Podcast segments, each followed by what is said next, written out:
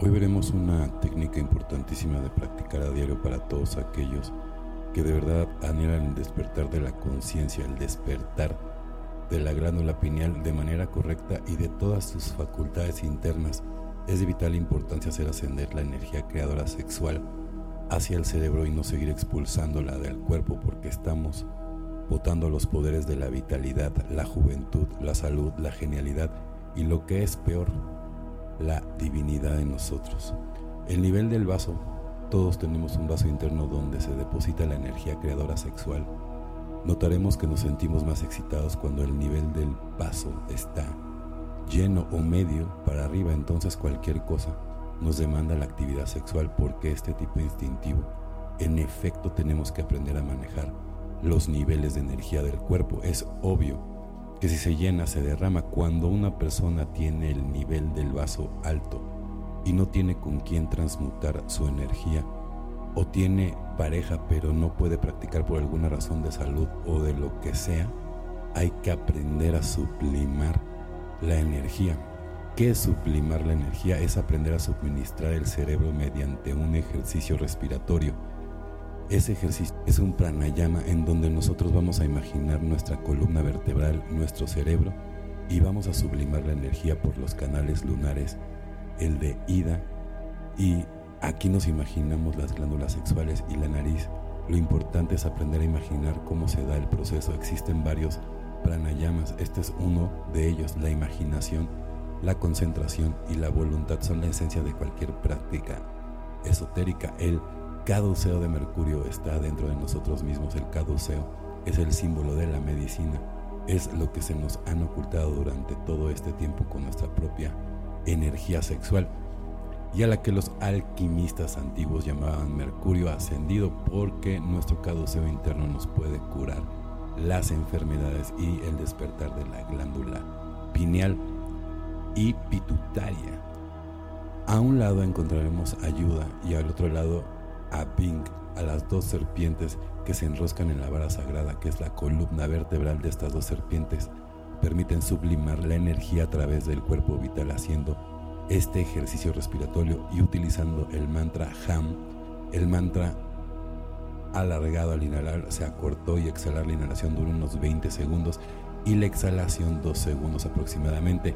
Se hace una pausa antes de volver a inhalar nos tapamos la fosa izquierda, inhalamos por la fosa nasal derecha, imaginamos que nuestra energía asciende y llega hasta la fosa nasal derecha, se empieza desde el testículo izquierdo, que es positivo y se llega a la fosa nasal derecha, luego desde el testículo derecho, que es el negativo hasta la fosa nasal izquierda. Uno imagina, porque imaginar es el crear, que la energía va subiendo por estos dos conductos de ida y la de esta forma bajamos el nivel del vaso y mantenemos siempre nuestra energía en unos niveles muy adecuados para que no se pierda ni se derrame en ningún momento, como se inhala por la nariz lentamente por un tiempo cercano a los 30 segundos.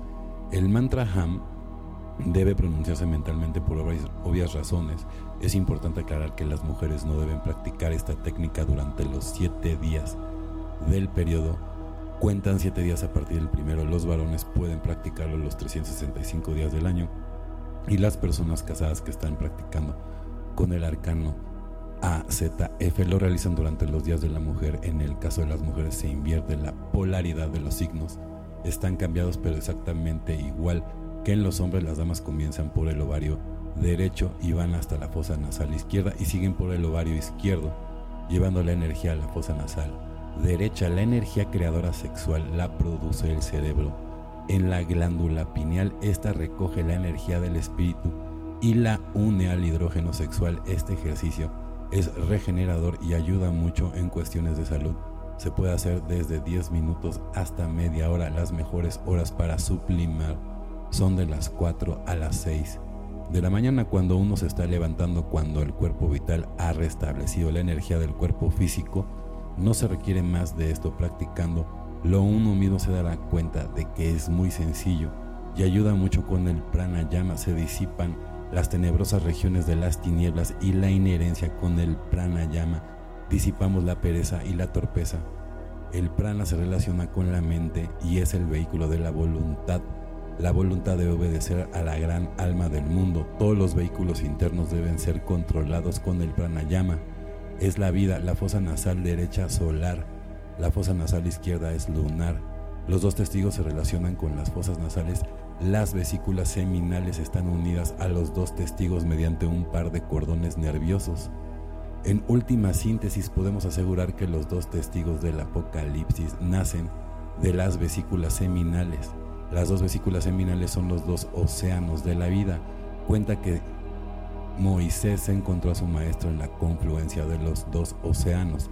Nosotros hemos enseñado este capítulo un pranayama especial para los practicantes del mundo occidental, aquellos que quieran despertar el kundalini, deben perseverar diariamente durante toda su vida en el pranayama, la habitación destinada a la práctica del plan no debe ser un meda ni tampoco mal ventilada o sucia, debe ser una habitación limpia, pura, aseada. También debe practicar el plan en el campo, en la montaña o a las orillas del mar, etcétera. Con el pranayama transmutamos la energía sexual en energía crística.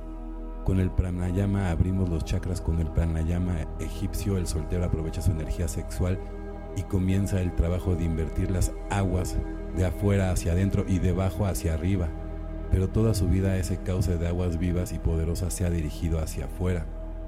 Causa, causar un lamentable estado actual del humano o del pranayama es un sistema de transmutación sexual para solteros, pero no crea los cuerpos existenciales del ser ni hace ascender la kundalini, la cual solo sube por el canal medular con el arcano ZF. Las dos serpientes que suben son Ida y Salha.